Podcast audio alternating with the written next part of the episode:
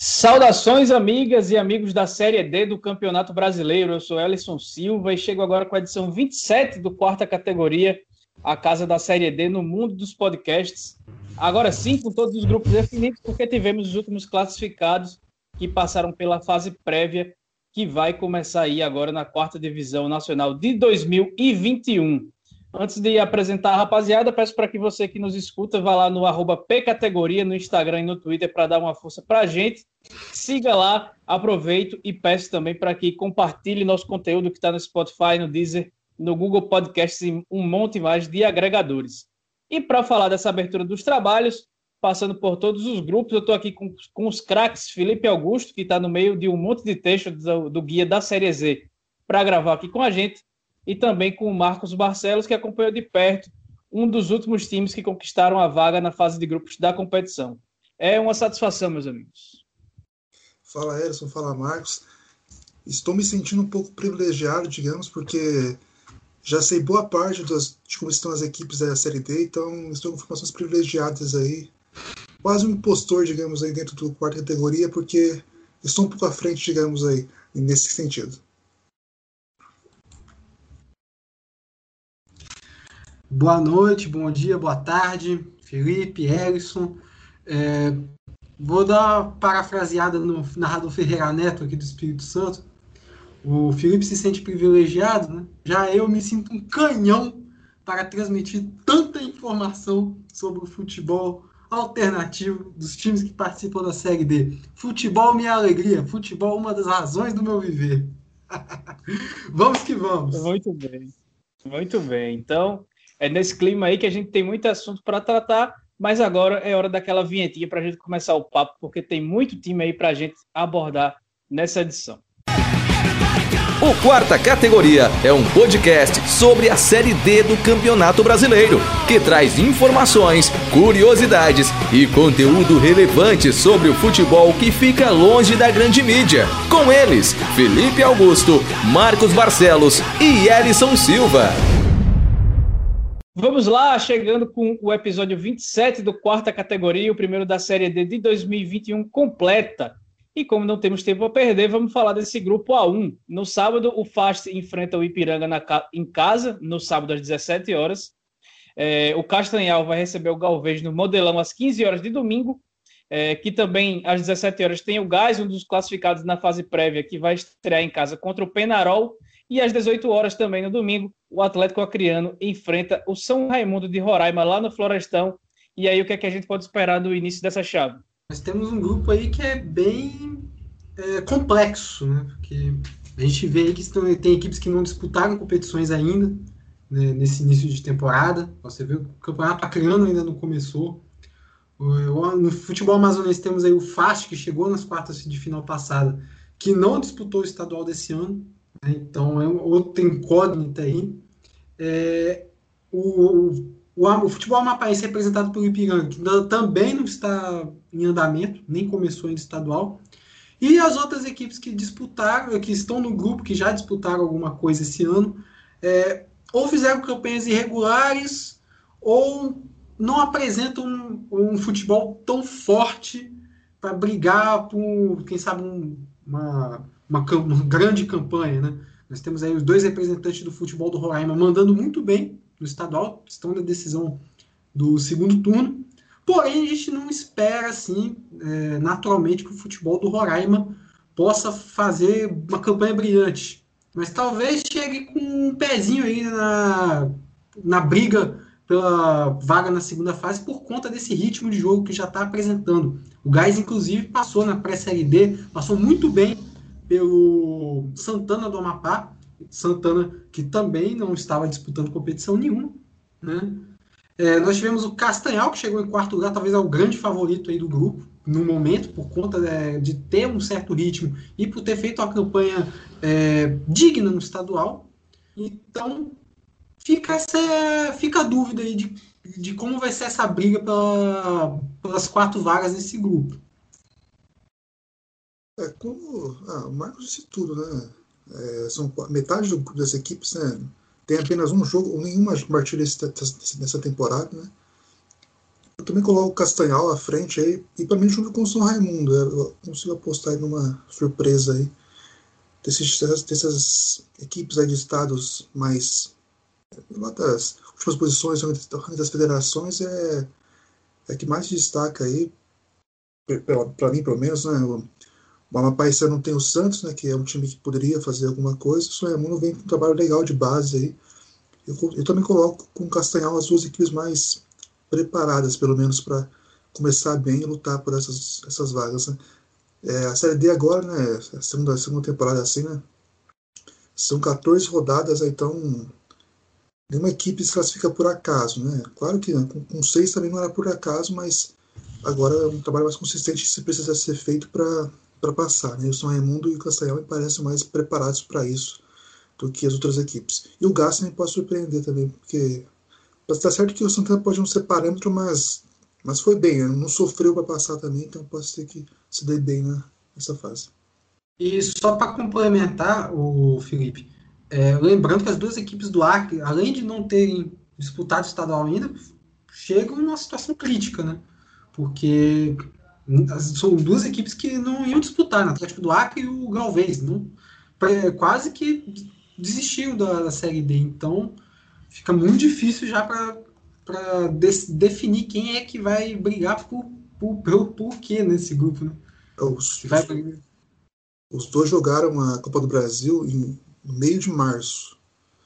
Desde então não jogaram mais. Né? Então, muitos jogadores saíram para ser emprestados, depois voltaram e a, esse, a, teve o auxílio né, da CBF para os clubes, né, e os dois dirigentes, os, os dirigentes dos dois clubes falaram que não vão usar o, não vão usar o dinheiro para reforços mesmo, e boa parte vai ser usado para pagar a passagem de volta para o Acre dos jogadores que saíram para garantir essa, essa volta deles. Então é, é a situação. É um jogo que fizeram faz três meses quase e agora vão ter que estrear aí de fato na temporada.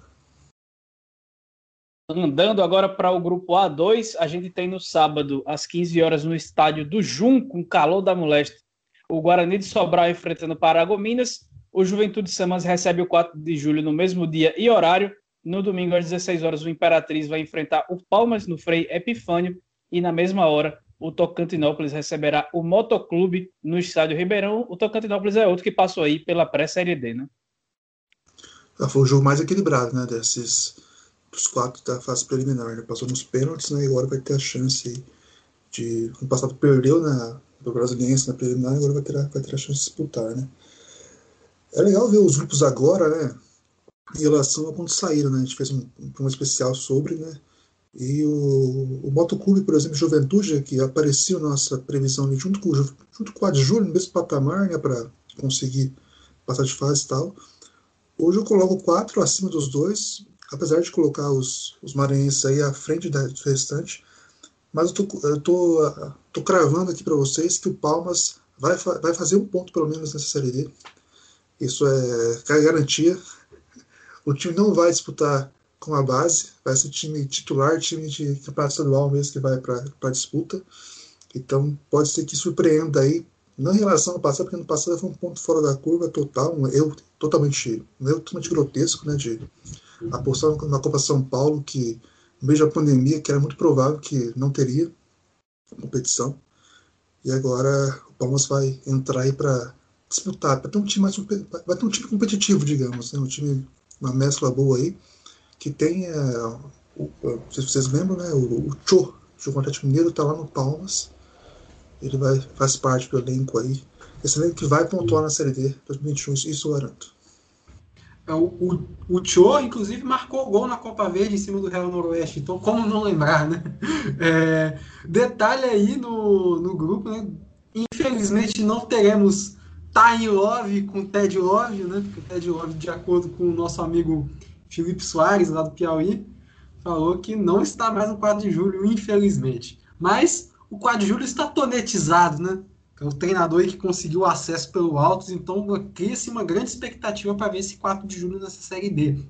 E falando no Palmas também, né? É, duelo né, contra o Imperatriz, que a gente ano passado repercutiu bastante com, com relação à terceirização do futebol. Então, um duelo até interessante é, entre o time aí que é, passou pelos perrengues que passou na Série C, quanto o Palmas que passou pelos perrengues que passou na Série D. Agora, Tocantinópolis e Motoclube, dá para dizer que é um confronto estadual? Por pouco, por pouco não dá para dizer, né? O Imperatriz tem aquela questão, né? Que ele foi rebaixado também no Campeonato Maranhense. Então é mais um clube que joga pela vida, por, por, por ter um calendário completo na próxima temporada. Então já não bastasse a crise na Série C do ano passado, foi rebaixado também no Maranhense, com antecipação, inclusive, é, lá, lá, no estadual do Maranhão, e vem aí com um, time barato, mas que, pelo menos, aparentemente, alguns jogadores já têm identificação com a torcida, já passaram por lá recentemente, não nesses tempos ruins, mas em outros tempos que foram um pouco melhores para o cavalo de aço. Vamos ver como é que a equipe se comporta. E o 4 de julho, que apesar de estar tonetizado, é um time que diminuiu o investimento com relação ao estadual para a disputa da Série D. Inclusive, foi por isso que o Flávio Araújo, mesmo fazendo uma boa campanha ainda no Piauí, pediu demissão é, e, e, e, acabou o Fernando Tonê indo para lá. Mas são dois times interessantes a, a, serem observados aí. Acho que o Imperatriz e a equipe do 4 de julho. É, no grupo da morte, o grupo A3, a primeira rodada será aberta com o América de Natal contra o Central, que é dirigido por Júnior Baiano, no sábado, às 15 horas, lá na Arena das Dunas. Às 16 horas também do sábado, Souza, que é finalista do Campeonato Paraibano, vai receber o Atlético Cearense lá no Marizão. No domingo teremos 13 e ABC, até o momento marcado para o presidente Vargas, mas eu aposto que esse jogo vai para o Amigão, porque o presidente Vargas não tem condição nenhuma de receber uma partida oficial nesse momento. Aconteceu isso já na Copa do Brasil, no jogo contra o América Mineiro, que o jogo faltando seis horas para sua realização foi mudado do PV para o Amigão. E no Paraibano também ele ia jogar no PV, mas não teve condição, foi, jogou no, no, no, Amigão até a eliminação na, na, na, repescagem antes da semifinal. E encerrando aí esse grupo a, a também no domingo às 16 horas temos o Calcaia que vai receber o Campinense lá no Raimundão. E essa foi uma semana peculiarmente difícil para dois clubes do grupo, como já alertávamos aqui no episódio passado. O 13, por exemplo, depois da eliminação na repescagem do Paraibano, voltou a treinar só na terça-feira. E nessa, nessa volta para os treinos, na terça-feira, faltando quatro dias para a estreia, 11 jogadores estão com suspeita de Covid-19. Então, e sendo que dois foram confirmados e, e os outros nove estão em isolamento aguardando o resultado do teste mas é muito pro provável e possível que estejam todos contaminados. Então, o 13 deve perder muitos jogadores no meio da competição, porque tem vários contratos de jogadores que acabam em junho. Então, ele deve se reformular no meio da, da no, no, começo da fase de grupos, né? Porque no meio desse mês. Então, no começo de, no começo de junho, daqui para o fim de junho, ainda no começo da fase de grupos, ele vai precisar se, se reformular. Vai comandado pelo Tuca Guimarães, que substituiu o Marcelinho Paraíba mas que não teve nem não teve condições de treinar direito. Desde a eliminação do Paraibano, ele só foi voltar a Campina Grande da quinta, da quinta na eliminação, ele só voltou para Campina Grande na terça-feira. Os jogadores todos receberam folga e aí tem essa baixa aí de vários, vários atletas. Então, o 13 aparentemente vai jogar. É, ele que não tem calendário completo garantido para o ano que vem, no caso que não se não subir de divisão, aparentemente vai jogar a Série D do jeito que dá não vai montar um time para subir, não vai investir porque não tem dinheiro, não tem previsão de receita, não tem nada. Está convocando os torcedores que têm dinheiro para ajudar lá, para pagar jogadores, a trazer reforços, mas ninguém confia na, na presidência do Walter Júnior. A gente já até tratou disso aqui no ano passado com o Afonso, que ele, o pessoal tem dois, três pés atrás. É um time que desde 2018 convive regularmente com salário atrasado. É difícil o 13 não estar com salário atrasado. Então é um time que entra bem abaixo aí nessa Série D. E aí, falando do Souza, o Souza é uma situação incrível. O Souza jogou oito jogos no Paraibano, foi líder da primeira fase, é, perdeu só uma partida, obviamente que foi nesse, nesse gol por 1 a 0 que ele nessa partida que ele perdeu. Ele tomou um gol que foi no rebote do pênalti, o goleiro defendeu o pênalti e no rebote o Marcos Aurélio do Botafogo fez. Depois não perdeu mais, tem uma zaga muito arrumada só que deve perder o principal jogador ofensivo, que é o Natalício Meia, de 20 anos, revelação do CSP aqui da, da capital João Pessoa. Parece que ele rompeu os ligamentos do joelho, estão aguardando o resultado dos exames e ele não deve mais jogar nessa temporada. Mas essa é a minha visão aí do, do grupo A3. Eu Queria que vocês falassem mais aí para não ficar só nesse monólogo. Também lembrando que o América de Natal contratou o Daniel Neri, que foi expulso do Sampaio Correia pelo Celso Teixeira, que a gente já lembrou por aqui em algumas oportunidades. É, Celso Teixeira e Daniel Neri juntos não ia dar muita, muita coisa certa, não. Era bem provável que eu se colidir em algum momento. É, sobre o grupo, né? Essa primeira rodada, né? Falou de Souza, né? Tem Souza e Cearense, que é um confronto aí que de duas equipes que obviamente não tem a tradição da dupla de Natal e a dupla de Campina Grande, né? Mas que devem lutar pelo G4, né?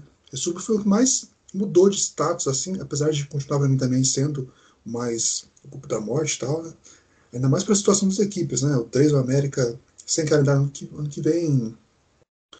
O Minas tem esse risco, né? E o Central nem se fala, foi rebaixado o Pernambucano, agora vai ter que lutar para voltar.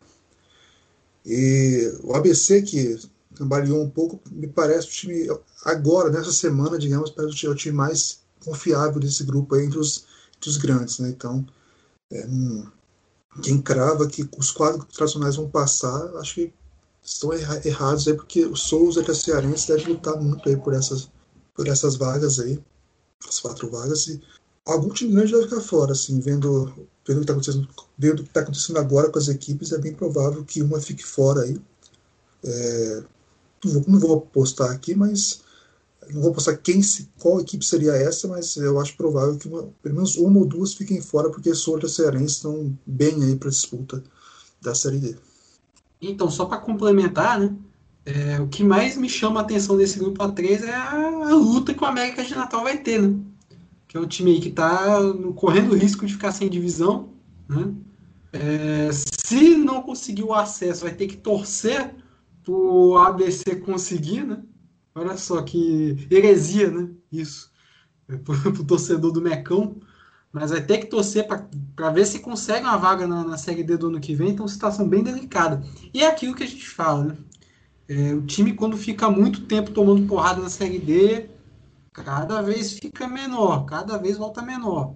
E uma hora acaba se refletindo isso no estadual. Né? O time agora está passando esse perrengue e vai ter que crescer muito na Série D. O América ainda perdeu o Wallace Pernambucano, né, Felipe? Para o Santa Cruz. Vai jogar aí a, a série a série D, a série C pelo, pelo tricolor lá do, do Arruda. Antes da gente ir para o intervalo, é, no grupo A4 a gente tem o Bahia de Feira, vice do Baianão, que pega o Sergipe na Arena Cajueira às 16 horas. No domingo às 16 horas teremos outros três jogos, que são Itabaiana e Juazeirense no Etelvino Mendonça, Retrô e Murici na Arena Pernambuco, e o Asa, que recebe o Atlético de Alagoinhas, o campeão baiano, que tem o melhor bandeirão aí das torcidas brasileiras. Esse jogo vai ser lá no Fumeirão, o estádio municipal de Arapiraca. Se tem um grupo aí que ninguém cogitava que ia ser um, um dos grupos da morte, mas se tornou, é esse A4. Né? Você vê que temos aí camisas tradicionais, como Asa, Itabaiana, né? Itabaiana principalmente por disputar bastante a Série D, eu falo tradição dentro da competição, no caso. Né? É, você tem o Atlético Alagoense e Bahia de Feira, que foi um campeão, campeão e vice do Baianão, né? desbancaram os grandes, a dupla Bavi. É, e tem o Juazeirense, que já esteve na Série C e também teve nas semifinais do Baianão, então os três três dos quatro primeiros do Baiano estão na Série D, então, é, então vão estar na briga aí por, por uma das quatro vagas. E também temos aí o Retrô, que é o time que brigou para não cair no Pernambucano, mas tem uma estrutura aí que promete, né, nos próximos anos, vingar talvez, né? Chegou bem na Copa do Brasil, passou da primeira fase, é, fez um, um páreo duro contra o Corinthians na segunda fase da Copa do Brasil, então você vê que é uma equipe que tem um nível bom, tem o Sergipe, que é campeão estadual, né? É, está aí no, no, grupo, então vai ser uma briga de foices muito boa aí né, né no grupo A4. É, no ano que o Cajazeirense subiu, 2017, a Bahia conseguiu lançar uns três times até as oitavas de final, se não estou enganado. Mas ali foi uma, uma surpresa, digamos, até mesmo para os baianos. Né? Dessa vez, olhando assim de, de longe, assim, né, os, os, os, estados nordestinos, é, me parece que a Bahia é a mais preparada para fazer uma boa campanha aí, como há muito tempo não, não, vinha, não vinha, né? E, ano passado foi uma decepção até, o Atlético até conseguiu a na segunda fase e tal, mas tinha uma noção que o time não ia muito para frente assim. E dessa vez não, né? Os três estão bem, né? O Juazeirense não conseguiu. A Juazeirense foi líder da primeira fase, perdeu a, a, vaga, na, a vaga na final. Né? E tem jogadores como o Calaça, do, do Gama, né? Foi o melhor goleiro da primeira fase no passado. É o Clebson, que passou pelo Salgueiro, Figueirense e tal. Então os três baianos estão muito preparados para fazer uma boa campanha. O Alagoas e o Bahia Feira perderam alguns jogadores, né? O Atlético perdeu o Ronan, que foi para Vitória. O Bahia de Feira perdeu alguns que foram para o Jacuipense, na Série C, né? Uma divisão acima. É... O que me, assim, novamente, assim, a dupla alagoana, né? Novamente a Alagoas parece que não, não vai ter uma força, assim, de fato. Pelo menos inicial, não me parece que estão prontos aí para disputar a, a, vaga, apesar do Floripa no passado também não, não, não, não parecer que ia disputar a vaga, acabou conseguindo levar seu quarto lugar, quase atrapalhou a vida do, do América, né, que passou, de, passou foi o adversário na, na segunda fase. E o Retrô, né, é aquele time que a gente esperava mais, né, parece que entrou muito com salto alto no Pernambucano, quando viu, é, desandou a coisa, e agora vai ter que se recuperar, né, porque também caso não consiga o acesso, não terá vaga para a próxima Série D, né? Nem mesmo, ainda mais o Salgueiro existiu, então, é, nem se o Salgueiro tivesse é, disputado, teria aquela chance de o Salgueiro subir, assumir a vaga, porque, o Marcos disse, né, o retrô lutou para não cair, né? Mas também não pode ser descartado. E na dupla, a dupla Sergipano, o Itabaiana é mais um clube aí, né? Que não tem calendário garantido para o ano que vem, né? Só disputa a série, a série D se o Sergipe subir, claro que o Itabaiana quer subir, né? Mas é um outro que corre risco aí de não ficar sem calendário. Quer dizer, está sem calendário, só terá calendário de subir, ou se o Sergipe subir para a Série D. O Asa, assim como o Retrô, brigou para não cair lá no, no Alagoano. É, então, agora sim, agora a gente vai para o intervalo bem rapidinho.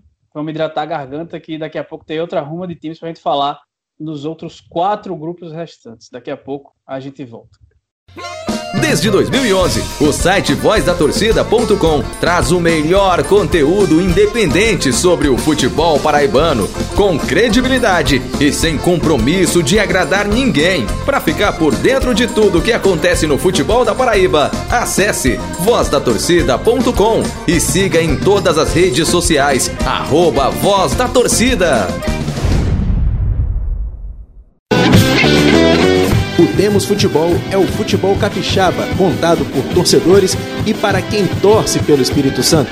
Siga no Instagram, no Facebook e no Twitter, arroba Temos Futebol e se inscreva em nosso canal no YouTube, porque aqui nós temos futebol. Série D tem aqui Brasileiro Feminino Série A2 também. Terceirona Paranaense? Adivinha? O futebol Loja dos Holofotes, uma paixão pelo alternativo. Revista Série Z, a revista do futebol alternativo. Segunda parte do quarta categoria 27 começando agora. Eu lembro a você de nos seguir no Instagram e no Twitter, pcategoria, para ficar por dentro de tudo que rola na competição e, claro, do nosso conteúdo. Então siga lá o pcategoria e vamos seguir com os confrontos da primeira rodada da Série D de 2021, porque no grupo A5 vamos ter no sábado o Brasiliense, outro que passou pela pré-Série D, enfrentando o Goianésia às 15 horas na Boca do Jacaré. Às 15 horas e 30, o Jaraguá faz o confronto com o Gama, lá no Amintas de Freitas. No domingo, 16 horas, teremos União Rondonópolis contra o Porto Velho no Lutero Lopes. E no Aníbal Toledo, a Aparecidense vai encarar o Nova Mutum de Minas Gerais. Novamente, para mim, a expectativa fica aí com a Aparecidense Brasiliense. E olha, dois candidatos ao acesso no mesmo grupo. É... Aparecidense fez um bom campeonato goiano, chegou às semifinais, ficou aquela expectativa que poderia ter ido mais além, né? Ficou próximo de se classificar ali contra o Vila Nova, chegou até a arrancar um empate fora de casa, depois acabou cedendo a vaga para o adversário no jogo em casa. É... Já o Brasiliense é campeão estadual, né? finalmente, depois de alguns anos batendo na trave, e sempre montando equipes fortes, cheias de veteranos aí, conhecidos nomes da bola aqui no futebol brasileiro.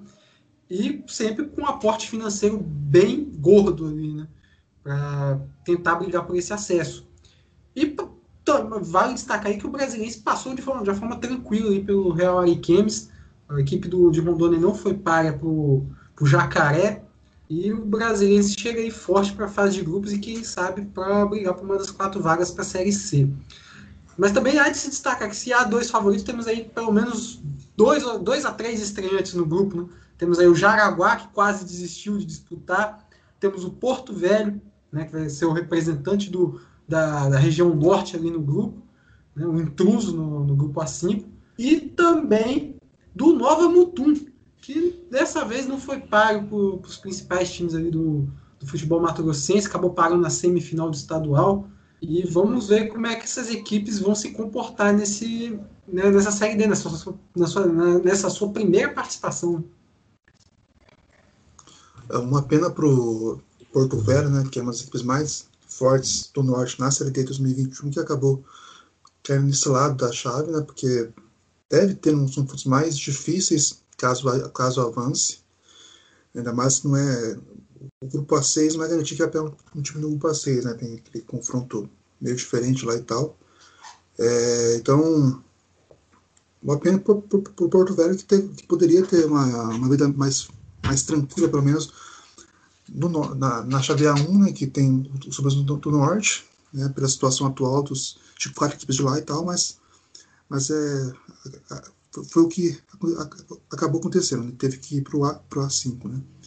O, a presidência, né, ela, ela poderia estar mais forte, ela passou por um desmanche aí em relação ao time de 2020, né? o Alex Henrique, Albano, a, a zaga também foi desfeito, o goleiro saiu, o Tony foi para Floresta, que está na Série C.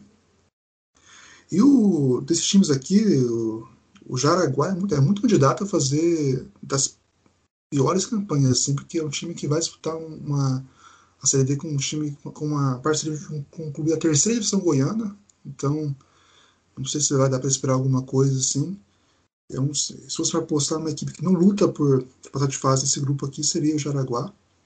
E curioso para ver o Guanés, né? O que eles vão fazer em relação ao time do ano passado, que foi vice-campeão goiano, ao time que quase foi abaixado, o campeão goiano de 2021, que foi ali quase acabou, começou outro, né?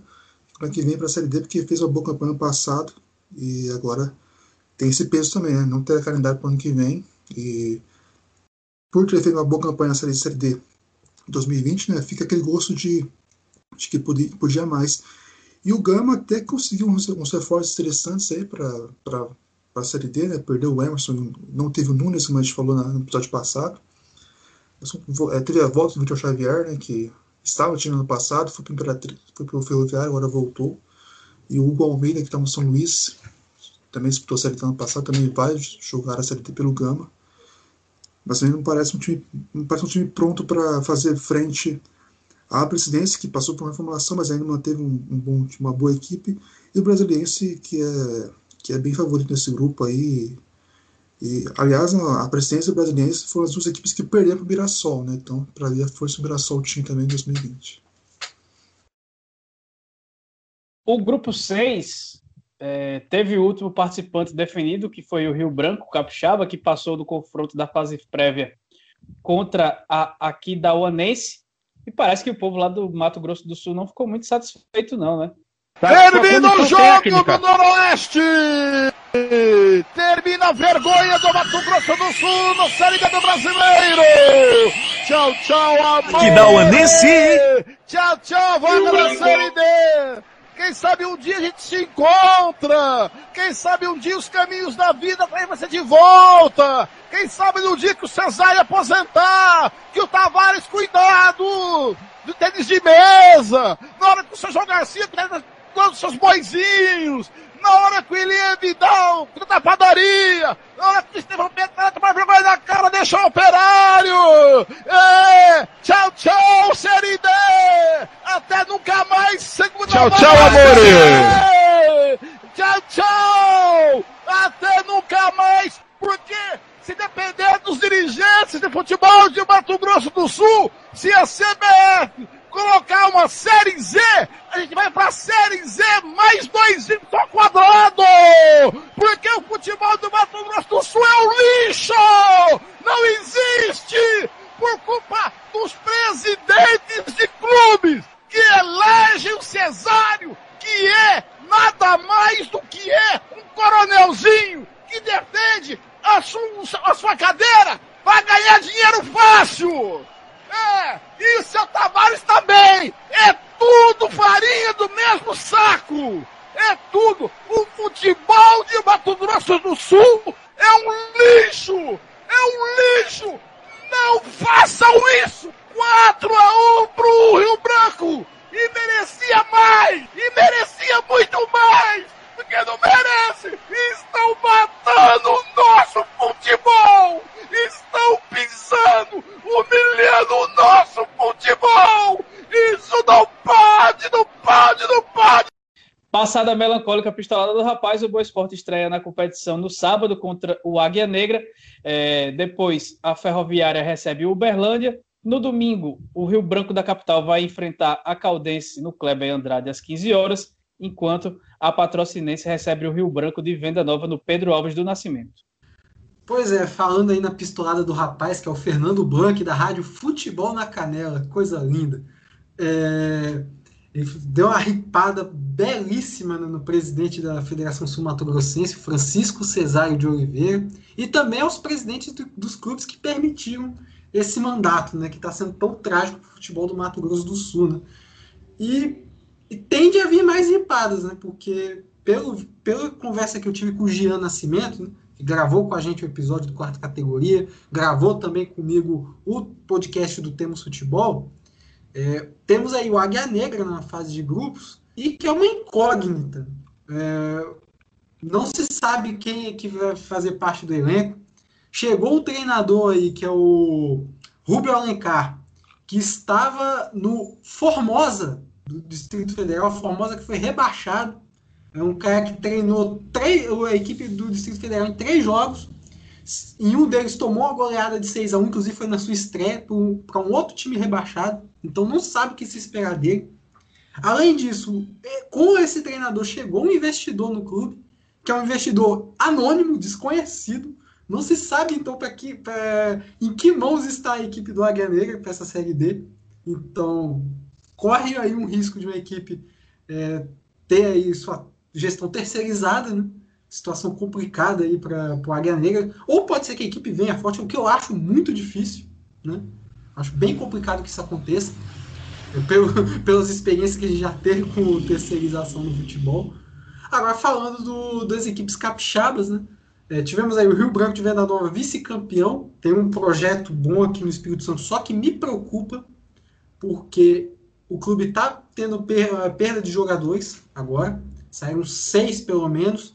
Um deles foi para o Linense de São Paulo, que é o lateral Douglas, mas o treinador Antônio Carlos Roy ainda conta com ele para essa Série D, porque tem que esperar a situação do Linense na Série A3 paulista se desenrolar, para ver se ele continua por lá ou não. É, e a gente sabe que na Série D, ano passado, a gente teve experiência com Vitória, que teve um elenco mais reduzido e acabou sofrendo com lesões, com Covid-19. Então, é, além, além disso, o Rio Grande do Nova não tem previsão para reforços da Série D. Então, complicado. Rio Branco Capa Preta, a gente esperava que pudesse passar algum sufoco, né, pelo menos pelo futebol apresentado no Capixabão. Passou muito bem, né? Tanto que gerou a pistolagem do Fernando Blanc na rádio Futebol na Canela. Né? É, passou com tranquilidade agora, o time comandado pelo Cláudio Roberto venceu a partida de ida por 4 a 1 e na volta permite, é, é, o, na volta o Rio Branco fez de tudo no jogo, né? fez o que quis, inclusive deixar que Dauanense jogar e mesmo assim não foi pago para o Rio Branco. Já as equipes mineiras, acho que o que mais preocupa é, pelo menos aqui para o futebol capixaba, né? é, o que mais chama atenção é a Caldense, né? é um adversário tradicional aqui para o futebol capixaba, né? eliminou o Rio Branco na, nas oitavas de 2015, teve embates contra o Espírito Santo, é, e Vitória né, em outra série desse. É, a gente tem a curiosidade para ver como é que o Berlândia e Patrocinense vem, foram equipes que, do, que não fizeram grandes participações último, nesse último Campeonato Mineiro. E também com o Boa Esporte que veio rebaixado, né? Então vai ter que lutar para ter calendário em 2022. Então a gente não sabe em que pé vem a equipe do Boa Esporte. Agora o que a gente sabe que Ferroviária é candidatíssima ao acesso, no, não só a vaga no grupo, mas também ao acesso para a Série C. Então podemos esperar que pelo menos a primeira vaga aí já é da Ferroviária. É como o Marco disse, né? A ferroviária é uma discussão que a gente pode passar porque é a maior, é disparidade, eu acho, dos grupos é a ferroviária em relação aos seus adversários do grupo A6, né? Sobre os mineiros, né? Acho que dá para dar um, um spoiler assim do que vem, do que eu presenciei no guia, assim, é que de novo não dá para esperar muita coisa assim nos clubes de lá.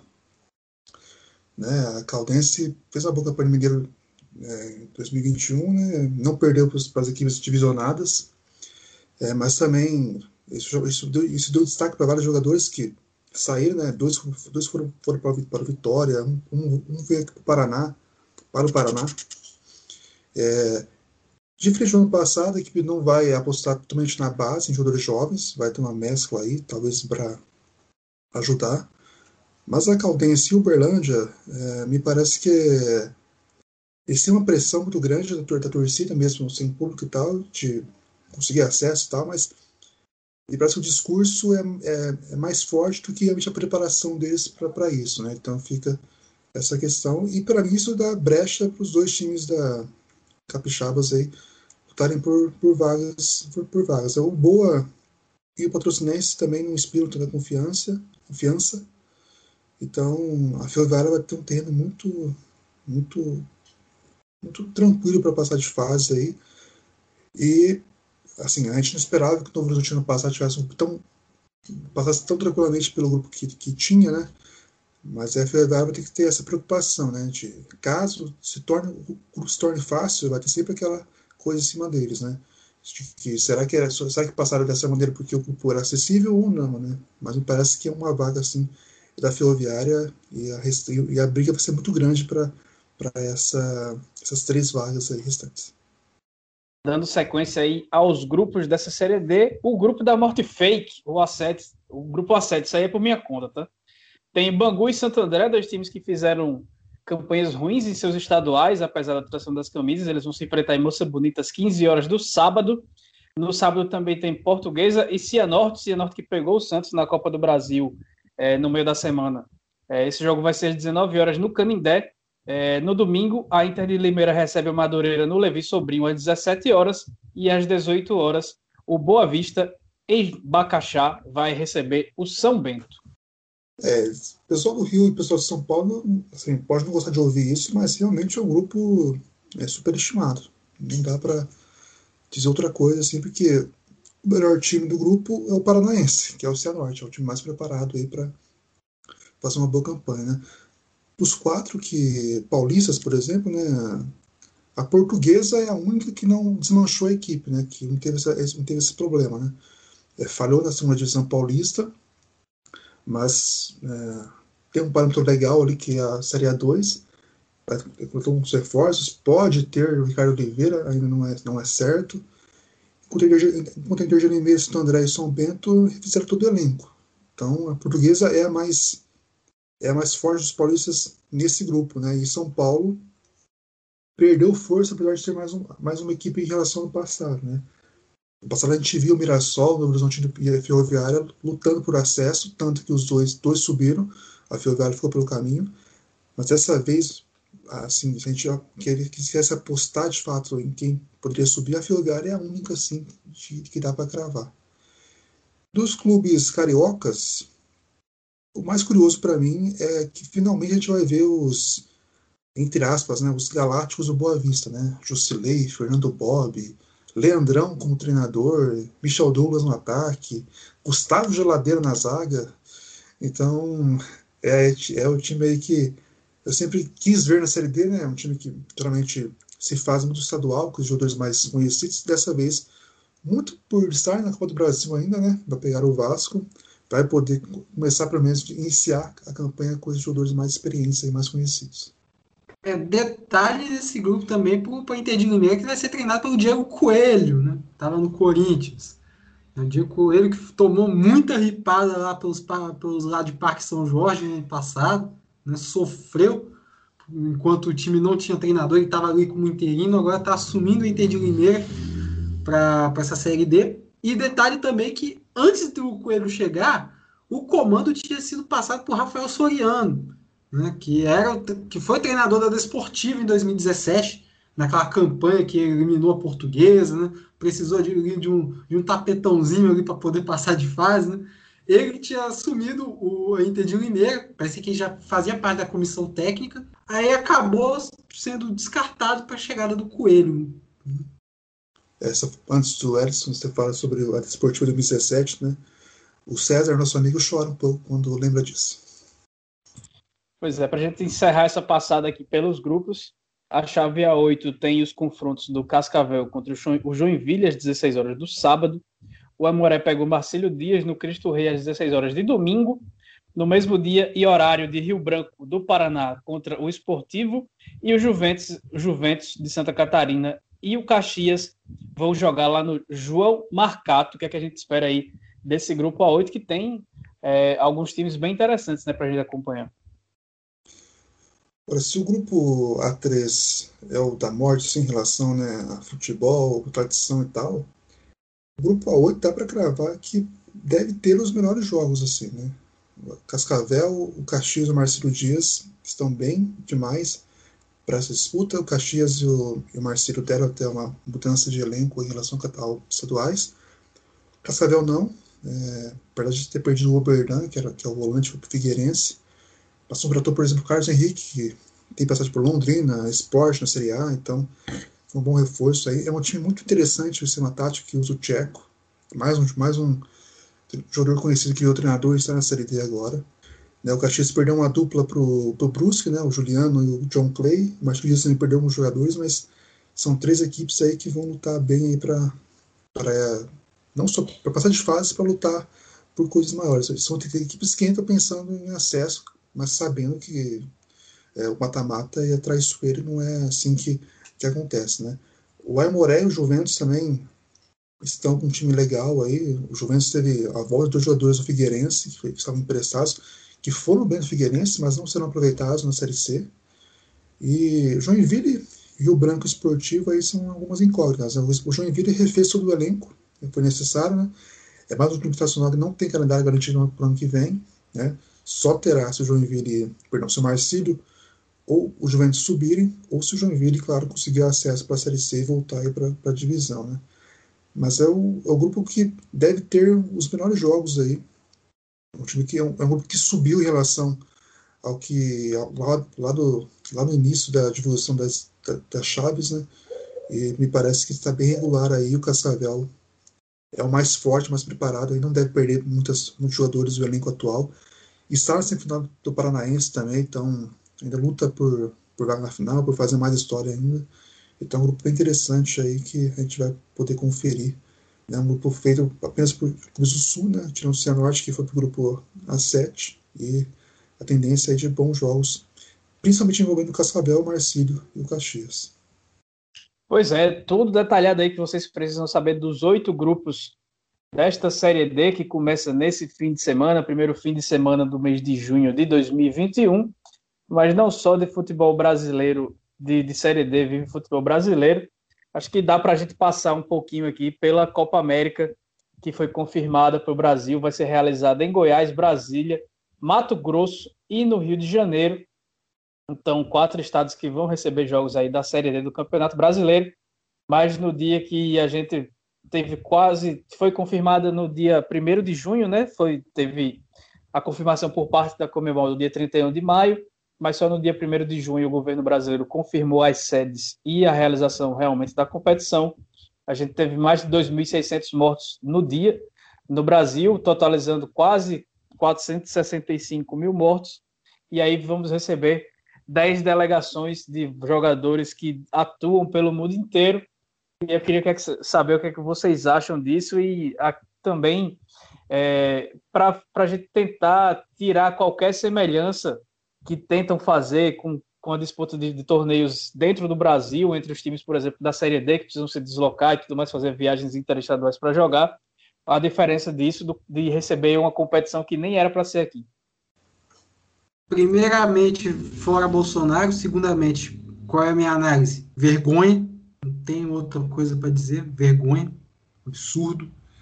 É, e terceiro, que a gente está falando, que a gente vai ter aí a revista Série Z, quem puder conferir, a gente vai ter o, o editorial, né, já estou passando o spoiler aqui, né, que a gente fala que o, a Série D é a competição que, que é formada por gente como a gente, que trabalha todo, todo dia em busca de sustento. Tem gente aí que a gente relatou casos ano passado de atletas que ficaram sem receber que precisavam pagar aluguel foram despejados, porque o clube não pagava o, o salário. Então, a gente está falando de uma competição de gente que está buscando seu sustento, todo santo dia ralando. A Copa América, não tem nem o que dizer. Acho que, acho que um dos maiores riscos, além de tudo, é, a gente está numa situação de pandemia, não é que ela está descontrolada, a situação da pandemia foi descontrolada desde o começo, ela é descontrolada. Então a gente está vendo várias cepas novas se criando por aqui, a da Indiana que já está espalhada por quase todos os estados do Brasil, e aí você vai trazer jogadores que estão em outros países que não tem nenhum que esteja com uma situação boa nesse momento, mas todos controlaram melhor do que o Brasil, até porque pior do que a gente não teve ninguém no mundo inteiro. Então, esses, esses jogadores, ou eles vão voltar para os seus países quando forem eliminados ou encerrar a participação na competição, e aí pode levar essas, essas benditas cepas brasileiras da do Amazonas e, e a Indiana que está se, se espalhando por aqui para os seus países que estão em situação mais ou menos controlada, ou eles voltam para casa deles na Europa, onde na Europa já está quase tudo tá, tá tudo bem controlado, né? A gente viu a final da Champions League com 16 mil pessoas, mais de 16 mil pessoas no estádio, Premier League recebendo jogo, recebendo público também, vários, vários países recebendo público falando de futebol, mas em alguns países, como a Inglaterra, não é nem necessário mais usar máscara quando você está em local aberto. E aí você pode chegar com uma cepa dessa lá, porque você foi para Cuiabá, por exemplo, e estava essa galera do agronegócio lá visitando o estádio sem ter para quê, pega uma cepa, passa uma cepa dessa lá para um jogador que vai vai para a Europa depois e leva tudo, e descontrola descamba tudo de novo. Então, o que a gente vive nesse momento é que a competição não traz nenhum benefício para o país e pode trazer uma série de consequências desastrosas para o mundo inteiro, porque o Brasil hoje é uma ameaça mundial por conta do Covid-19 que não teve controle em nenhum momento. E aí você tem algum, alguma opinião aí, Felipe, a, a respeito? Ah, é, é, tanto problema nessa Copa América, né? Essa, essa Copa América, é, ela era é necessária de, desde que foi criada, assim, porque é, era feita no ano passado, né?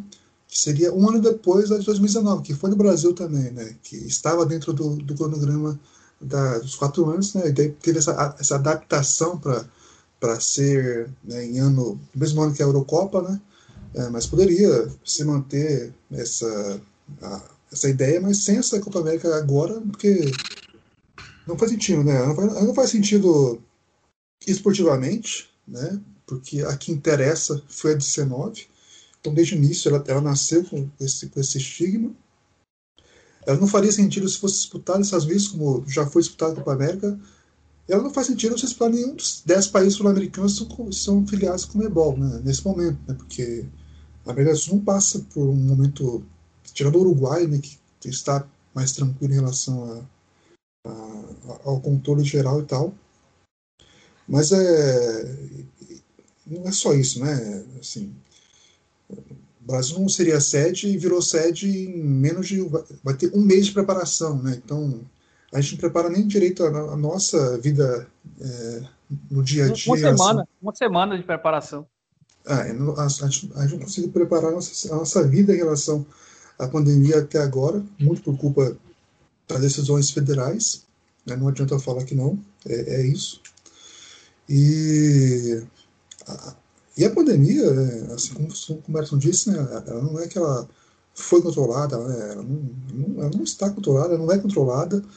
E a própria série D ela pode sofrer algum, alguma consequência nisso, porque a chamada terceira onda, que muito mais é do que Na verdade, é, é uma terceira, é chamada de terceira onda, mas é quase que a primeira ainda, né? Porque a gente não controlou de fato. Ela pode influenciar até mesmo na série C, na série D, né? Porque vamos imaginar que um, um, um estado, um município resolva, não vai ter jogo nem sem público, né? É, aqui em, em, em, determinado período. Como é que vai fazer? Né? Esses times vão ter que viajar para outro, lugar. Então, é, isso pode influenciar até na Série D mesmo. Né? Então, e, Felipe, é... a gente tem esse ano, por conta da. Justamente por conta de mais de um ano de pandemia, os orçamentos estão mais baixos e os elencos estão cada vez mais enxutos, né? Então, se a gente tem, por exemplo, no 13 que eu falei logo lá no começo, que pode ter até 11 jogadores contaminados, então vai ter muito risco de não ter jogo, porque não vai ter time, vai ter jogo com, com os times entrando com aquele set lá só para não ter o WO. É. é vamos, talvez a gente possa ver Enzo Pérez aqui no, no Brasil, mas espero que pelo menos o time rival consiga chutar pro gol, né? Porque Santa Fé não, não fez isso. Eu emendei é, uma crítica junto aqui com. É, no... isso sem contar que é uma Copa América, né? Além de toda essa coisa de, de levar a cepa para outro país, né? Para os jogadores que vão, pra, vão viajar após a Copa América para outro, outros lugares, né? Fora que tem o um incentivo à aglomeração, né? Jogo da seleção brasileira. Se a gente já vê boteco lotado sem ter jogo da seleção brasileira, imagina com, né? Então, Socialzinha, né? De amigos para assistir é... para assistir os jogos e tudo mais. É, um chafariz de Covid essa competição. Em todos os sentidos. E dá, dá continuidade ao projeto genocida. Né? Vamos, vamos ver. Tem uma, uma, outra, uma outra coisa, né? É, é impressionante como o Cuiabá entrou no olho do furacão em uma semana, né? O time, a cidade, porque como é que o Cuiabá vai jogar agora no estádio que é dele, né? Porque vai ser usado para a Copa América. Né, o Cuiabá teve envolvido em várias polêmicas em relação ao Alberto Valentim, essa demissão em uma rodada. Teve esposa de jogador hoje da diretoria do Cuiabá também. Então, é, é, um, é, um, é uma falta de cuidado que, é, que infelizmente não surpreende. Né? Isso que é o mais triste, mas realmente não surpreende. Né? Era, era muito claro que viria para o Brasil, logo depois a gente recusou a gente ficou meio que é, realmente é, é bem provável porque é bem a cara do nosso momento atual. E já teve, se a Série D vai começar, a Série C já começou, Felipe, e a gente teve bons resultados aí dos times que conseguiram acesso ano passado. Né? Isso. Na, ano passado, que é mais conhecido como esse ano, temporada é. passada. Os três. É, Mirassol estreou ainda, né? vai estrear dia 16, perdão, vai estrear na próxima semana, né, a, a estreia não, não houve na primeira rodada porque o Oeste estava envolvido na, nas finais da Série A2. E os três outros venceram, né? O Horizontino, Floresta e o, e o Alves. E os três venceram com gols de jogadores que estavam na Série D. Isso é o mais legal, né? Floresta com Flávio Torres o Deizinho. O Novo Horizontino com Felipe Rodrigues. E o Alves com o Manuel, que fez três gols, né? Então, uma boa estreia das equipes que subiram da Série B para C. Eu estou muito curioso para ver o Floresta aí nessa, nessa, competição. É um time que, assim como equipes aí da, da Série D, né, estreou agora na, na temporada na Série C, no Brasileirão, né, já que está na série, já que está na divisão estadual, né, que não foi iniciada ainda. Fez jogadores muito boas, né? Fez uma, uma, uma espécie de seleção da Série D no ano passado, o Edmar, que era do América, o Tony da, da presidência, o Alisson do Joinville, o Johnny, que passou pelo América, depois para o Spy Correia, manteve a base da equipe do ano passado, os destaques continuaram e tal. É um time muito bem treinado também pelo Leston, né? assim como o Novo Horizontino também, que não teve muita perdas em relação ao que já esperava. Né? Manteve aí Cláudio Silva, Guilherme Queiroz, a dupla de zaga, que é o Edson Silva e o Bruno Aguiar. O Mirassol foi de novo quem passou por uma reformulação, mas também era esperada. E a equipe aí vai conseguir manter um bom padrão aí. E o Altos também é outra equipe que também manteve boa parte do elenco, né? É, assim, há boatos, mas é muito boato mesmo que talvez o Ted Love possa se unir aí ao, ao Altos, né? O Altos do Ted Love do 4 de julho, mas foi uma boa estreia aí de equipes que, que como a gente falou muito na, na temporada passada, entre aspas, do quarta categoria, né? São quatro projetos aí que se comprovam bem feitos e que me parecem prontos aí para fazer uma boa Série C, se mantendo ou lutando pelo, pelo acesso. Pois bem, então aberto esse espaço aí, o espaço para que vocês façam as suas considerações finais. Passou rápido o tempo hoje, mas é isso aí. Bom, né?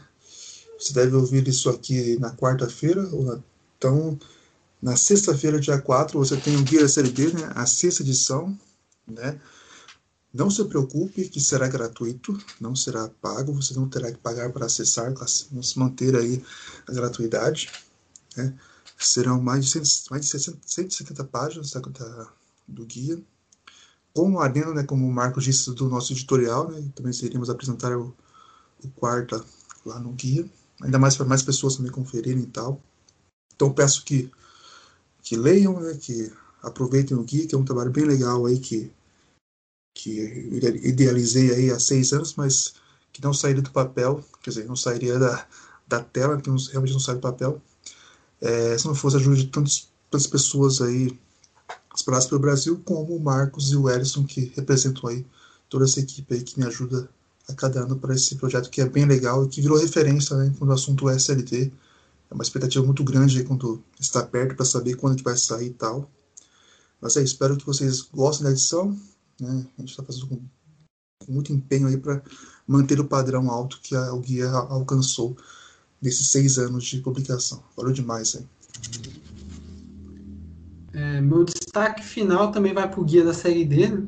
É um excelente trabalho aí do Felipe Augusto, né?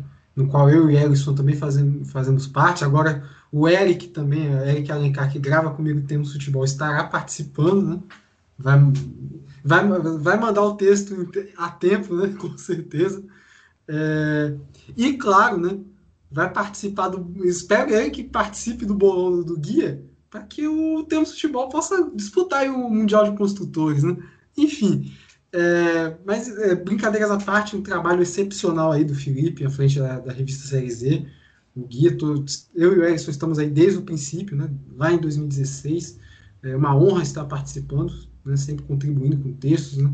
É, enfim, Esperamos aí que, que, agora, que agora que a Série D comece, que a gente tenha uma competição bem animada, que a gente possa trazer temas é, pertinentes né, para fomentar o debate aqui no quarta categoria. E vamos ver quem é que consegue o acesso para o guia da Série C, né, que também é idealizado aí pelo Felipe. Pois é, para quem quer saber sobre os três integrantes paraibanos da Série D e também sobre os outros times do estado, é, acessa aí o vozdatorcida.com, vai nas redes sociais barra Voz da Torcida, seja Twitter, Instagram, Facebook YouTube, que lá tem conteúdo de qualidade, imparcial, com jornalismo misturado informação e opinião, porque as duas coisas não podem ser indissociadas. Mas aí, para saber de, do futebol paraibano, tá lá a dica do vozdatorcida.com. Então é isso, a gente vai chegando ao fim desse episódio 27 do quarta categoria. Na semana que vem a gente volta para falar da primeira rodada e abrir os trabalhos, claro, para a segunda rodada da Série D de 2021. Sigam se cuidando, já são 465 mil mortos. A pandemia há muito tempo mostra que não está para brincadeira, então usem máscaras. Quem puder, fique em casa o máximo possível. E quem for sua hora, fique atento e vá tomar vacina. Então, valeu, um abraço, até a próxima.